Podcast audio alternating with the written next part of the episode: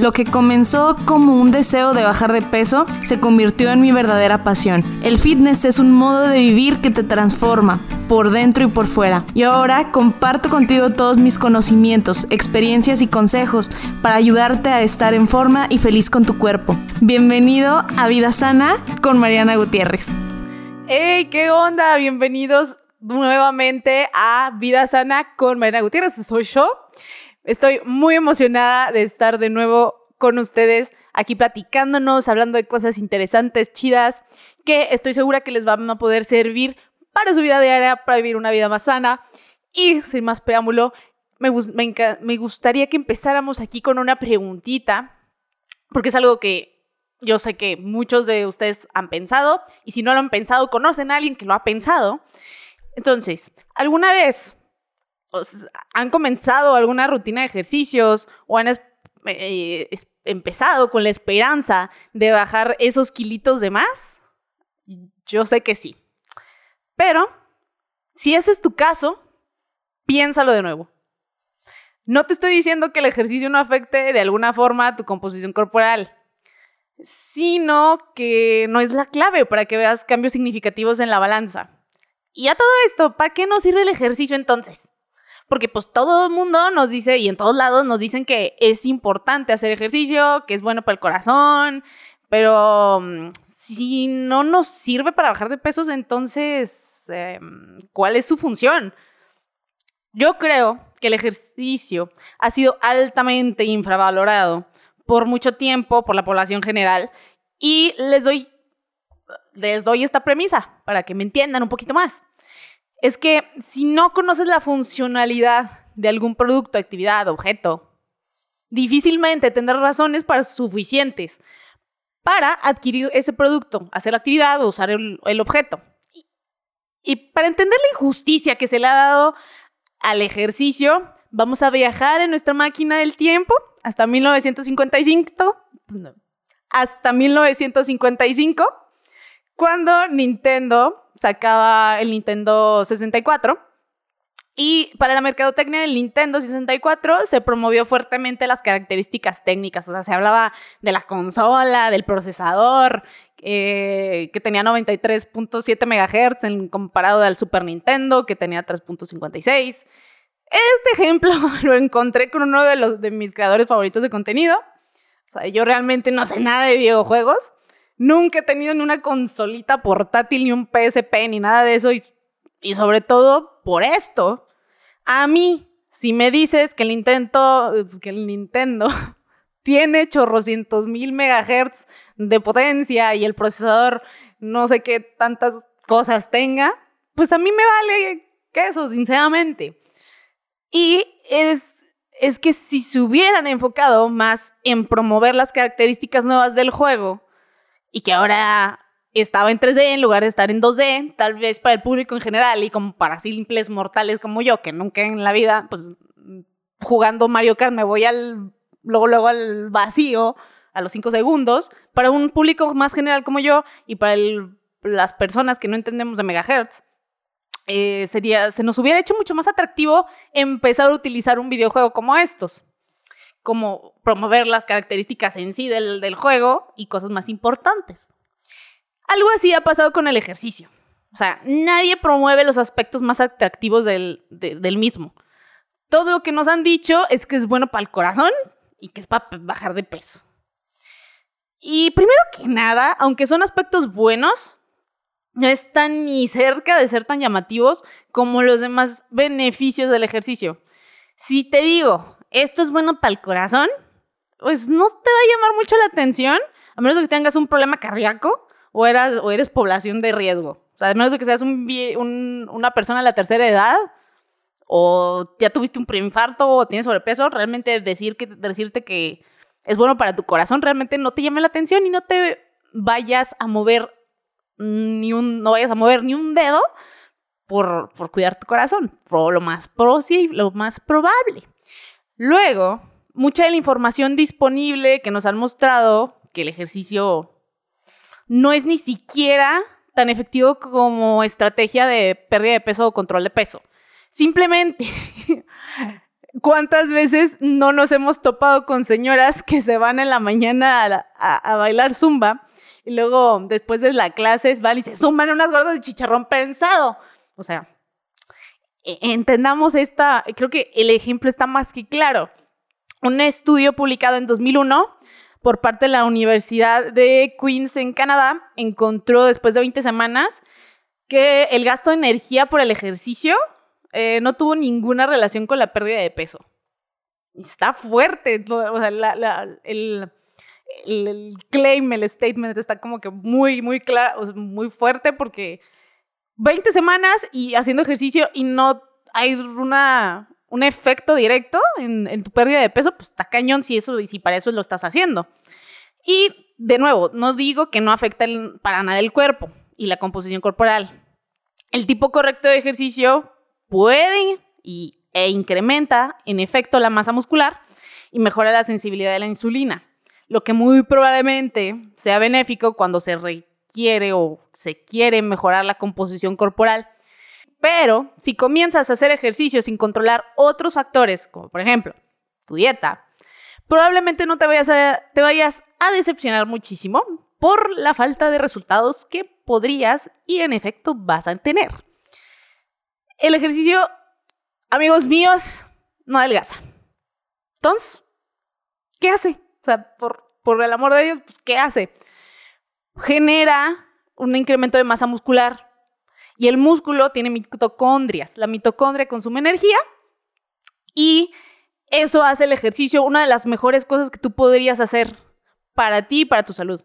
Pero si crees que se va a ver en la balanza, pues piénsalo de nuevo para entender lo genial que es realmente el ejercicio, sus beneficios más chidos, tendrías que comenzar por lo que hace en el cerebro. Y a todo esto, para que, para que te des una idea y ahora sí ya te den ganas de moverte, levantarte del sillón y hacer algo por una vez de todas. Eh, pues empecemos. ¿Para qué tenemos un cerebro? Pues algunos dirían que para pensar, para crear arte, para resolver problemas complejos. Pero, según el médico neurocientífico e ingeniero británico Daniel Wolpert, nos dice que la única razón para tener un cerebro es para, abro, abro comillas, para producir movimientos complejos y adaptativos. Un ejemplo de esto, bien claro, de por qué los seres humanos tenemos un cerebro tan grande, en comparación con otros animales, los koalas. Los que ya me conocen un poquito mejor o que me siguen por redes sociales, saben que mi, que mi club de nutrición se llama Fitco, es Fit Koala. Y pues qué mejor ejemplo se me ocurre para esto que los koalas. Los koalas han adaptado su sistema digestivo para absorber toda la, energía que necesitan de las hojas de eucalipto. Y siendo que viven prácticamente en los árboles, eh, no necesitan moverse demasiado para mantenerse bien alimentados. Solo se sientan a comer y ven el mundo rodar. Y ya, eso es todo lo que hacen. Previamente, en la, evolución de los koalas, solían tener un cerebro mucho más grande, pero al reducirse la diversidad en su dieta, requirieron de menos movimiento para encontrar alimento. Y su cerebro, por consecuencia, se encogió. Lo que nos puede decir esto y este ejemplo. Y gran parte de las evidencias científicas que existen es que hay una estrecha relación entre el cerebro y el movimiento. Y se ha observado que el ejercicio nos ayuda a aprender con mayor eficiencia, lidiar mejor con el estrés, reducir drásticamente la ansiedad, mejora el humor, al punto de que el ejercicio tiene el potencial de levantar a alguien de la depresión y aumenta la concentración al punto que algunos pacientes, incluso, esto también está bien, está bien, bien cañón, porque incluso pacientes con déficit de atención pueden llegar a dejar su medicación, o sea, su medicamento y todo, casi por completo. Entonces, está bien cañón y nosotros creyendo que nada más es para bajar la lonjita. Entonces, del por ejemplo, el Departamento de Educación en California ha mostrado consistentemente que los estudiantes con resultados más altos en pruebas de atletismo tienen también calificaciones más altas en, sus exámenes pues, académicos normales. Y por esto, por ejemplo, en lugares como, como Taiwán, se incrementó la frecuencia de las clases de educación física en las escuelas, de dos veces a tres veces por semana. Y el ministro de Educación, Ciencia y Tecnología de Corea del Sur extendió una hora de jornada escolar para agregar eh, tiempo adicional a educación física y deportes. Y todo esto a raíz de un libro que está bien interesante que se llama Spark, del doctor John Ratey, que habla sobre los beneficios del ejercicio y la razón por la que no tienen a los niños estudiando otra hora adicional es porque el ejercicio prepara el cerebro o hace más, pone más idóneo, digamos, las condiciones, las condiciones de tu cerebro para que tú aprendas más rápido. A todo esto, un estudio en 2007 mostró que los sujetos que hacen ejercicio, sujetos, que hacen ejercicio intenso con anticipación, podían aprender un vocabulario, o sea, palabras nuevas de vocabulario 20% más rápido que aquellos que se mantuvieron sedentarios. Entonces, la clave para que este fenómeno sea posible es una proteína que si le vemos el nombre completo, está medio reborujado, pero esta proteína es el factor neurotrófico derivado del cerebro, o BDNF, por sus siglas en inglés. Investigadores han encontrado que si se aplicaba BDNF a neuronas en una placa de Petri, las células desprendían nuevas las con células me refiero a células neuronales, desprendían nuevas ramificaciones casi automáticamente y se producía casi el, mismo efecto de crecimiento estructural necesario para el aprendizaje de manera natural. Entonces estamos hablando de que el BDNF mejora la función neuronal, promueve su crecimiento, fortalece y protege el proceso natural de muerte celular y es una liga crucial entre el pensamiento, las emociones y el movimiento. Entonces, un estudio, por otro estudio, en 2013, en el Diario de Ciencias, Deporte y Medicina, mostró que tan solo 20 a 40 minutos de ejercicio aeróbico había un incremento del 32% de BDNF en la sangre. O sea, estamos hablando que no te toma mucho tiempo el empezar a ver los, los beneficios del ejercicio, que son que 20 minutos al día. 20 minutos no son ni lo que va a durar este podcast. Si se entiende la cantidad de tiempo que, que representa eso para un 32% de mayor incremento y capacidad cerebral, pues la neta está muy chido. En especial porque todo el tiempo estamos como desconcentrados porque tenemos los celulares, porque tenemos muchas cosas que nos, muchos distractores. Entonces, con solo 20 minutos ya eres 32% más, más concentrado y más inteligente, por así decirlo. Entonces, antes de tomarte un café, antes de tomarte un café buscando estar más concentrado, buscando antes de estudiar o a lo mejor antes de leer, antes de trabajar, a lo mejor preferirías pues, pues irte a trotar, por lo menos. Una forma de entender cómo el ejercicio tiene esta capacidad de poner al cerebro en modo de aprendizaje es pensar en tu cuerpo como una máquina programada con mecanismos de sí y entonces. El cuerpo tiene detonantes. ¿Y a qué me refiero con esto de sí y entonces? El cuerpo tiene detonantes para casi todos los procesos biológicos. Por ejemplo, sí, hace frío, entonces tiembla. Sí, hace calor, entonces suda. ¿Sí? Entonces, sí. Entonces, al entender qué detonantes tienen influencia en qué procesos fisiológicos podemos hacer que nuestro cerebro haga lo que queremos. Y en el caso del ejercicio, el movimiento es un detonante para, el que, para que el cerebro sepa que algo importante está pasando.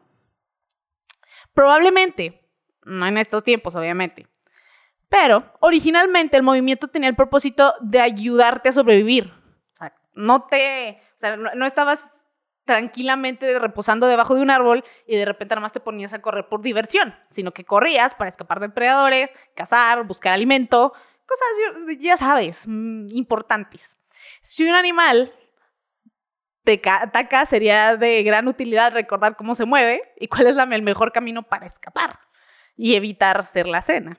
Si pasamos el día siendo sedentarios, para tu cerebro, eso significa que pues, todo está con madre, está en calma y no hay nada importante sucediendo y que es hora de ponerse a descansar.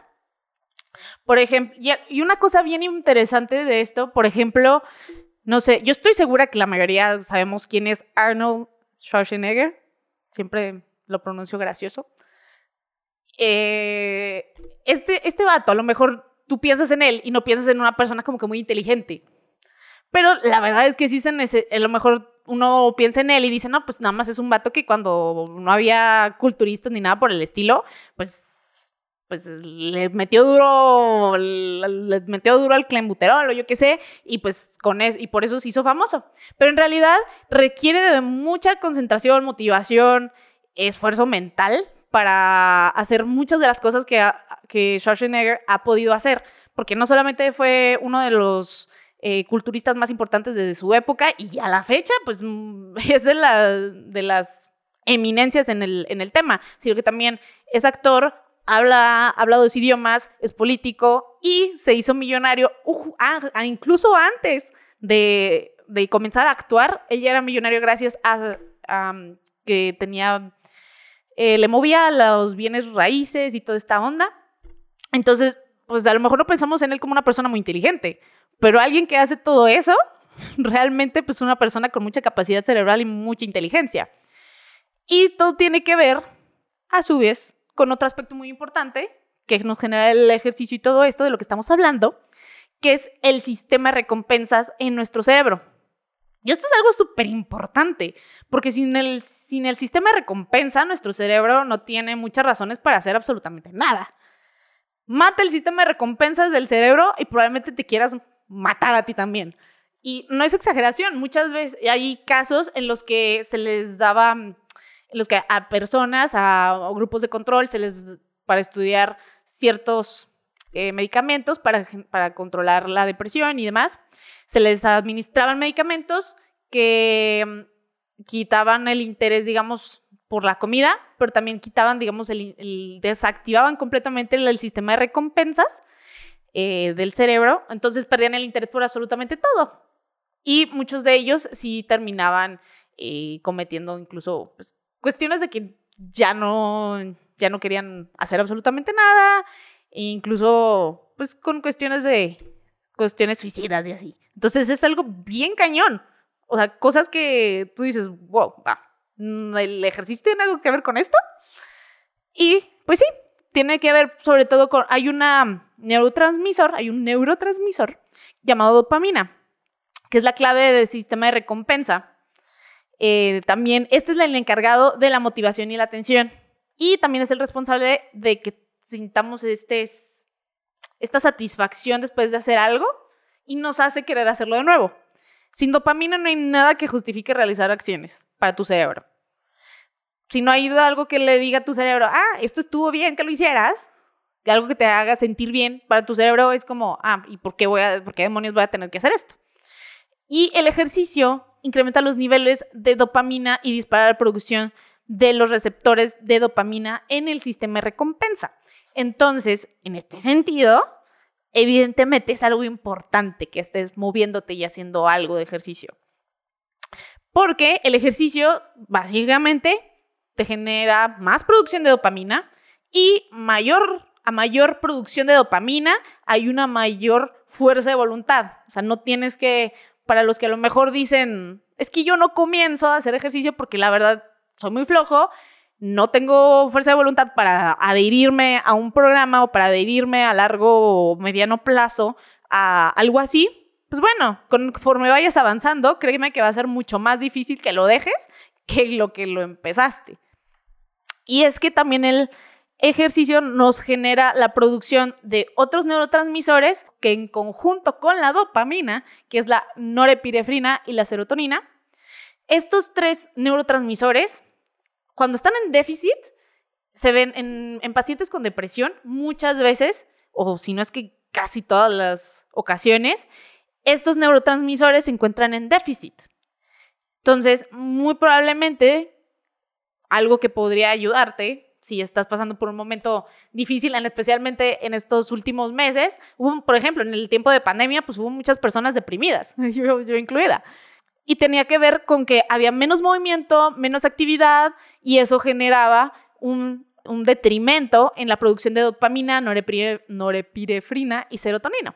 Eso obviamente nos generaba eh, menos respuestas, menos respuestas positivas en el sistema de recompensas de nuestro, de nuestro cerebro y por ende eh, personas deprimidas, tristes, sin ganas de hacer nada. Entonces, de lo más, de lo mejor que puedes hacer para mejorar tu estado de ánimo, hacer algo de ejercicio. Ni siquiera tienes que matarte, o sea, ni siquiera tiene que ser una hora. Con 20 minutos, con eso tienes para aumentar dopamina, norepinefrina y serotonina. Y en, incluso está bien cañón porque incluso en 1999 un eh, James Blumenthal comparó el ejercicio con un antidepresivo llamado Zoloft en una prueba de 16 semanas. Y se encontró que nada más 30 minutos de trote tres veces a la semana era tan efectivo como el Zoloft. O sea, estamos hablando ya de, o sea, de pruebas considerables que comparan, o sea, que comparan medicamentos. Y en Holanda, en 2016, en pruebas con 19 mil, estudios con 19 mil personas, se mostró que quienes se ejercitaban con regularidad estaban menos deprimidos, menos ansiosos, eran más sociables y estaban menos neuróticos. Y el último punto sobre el ejercicio y sus efectos en nuestro cerebro y bienestar general es el estrés. Y esta parte sí que me voy a divertir porque yo soy de las personas más estresadas que ustedes puedan conocer en su vida. Yo me estreso porque pasa una mosca, porque pasa el carro, porque ladró el perro, por todo me estreso. Y, ay, ay, ay, ay, me voy a, se me va a caer un paso de lengua ahorita. Imagina que estás tranquilo, comiendo lo que sea, y en ese momento ves un perro rabioso, digo tu ex, y la respuesta natural de tu cuerpo ante un estrés, como ver un perro rabioso o a tu ex, es correr o pelear. La glándula pituitaria secreta adrenocorticotropina. me, me sorprende que lo haya podido decir. Se secreta cortisol, el ritmo cardíaco se incrementa, las funciones digestivas se detienen y comienzas a moverte. Y hasta que estés calmado y lejos del peligro, es cuando el cortisol se reducirá y se mantendrá bajo el resto del día. O sea, hace que cuando tienes una, un detonante de estrés, todo tu cuerpo trabaja para que salgas corriendo o ataques. Y eso te mantiene, digamos, inquieto todo el rato. Pero una vez que esto pasa, eh, todos esos, sobre todo el cortisol, se reduce y todo el día, como respuesta a preparación de un futuro, un, un futuro evento de estrés, pues tu cuerpo se relaja para que estés chido durante un rato y no te estés cansando. Entonces, porque finalmente el estrés es una parte natural de la vida, el problema es que la mayoría de nosotros nos la pasamos activando estas respuestas de sí y entonces. O sea, nos estamos todo el tiempo activando la respuesta de sí, hay algo que me estresa, entonces sube el cortisol, pero nunca, pero nunca le bajamos al estrés siempre estamos de que, es que, es que tengo esto que me está estresando. Y no, ah, no, no hay un entonces, solamente estamos activando la respuesta de sí, hay peligro, sí, tengo un trabajo que hacer, o sí, voy a ver a tal persona, o sí voy a tener una junta, o sí voy tarde.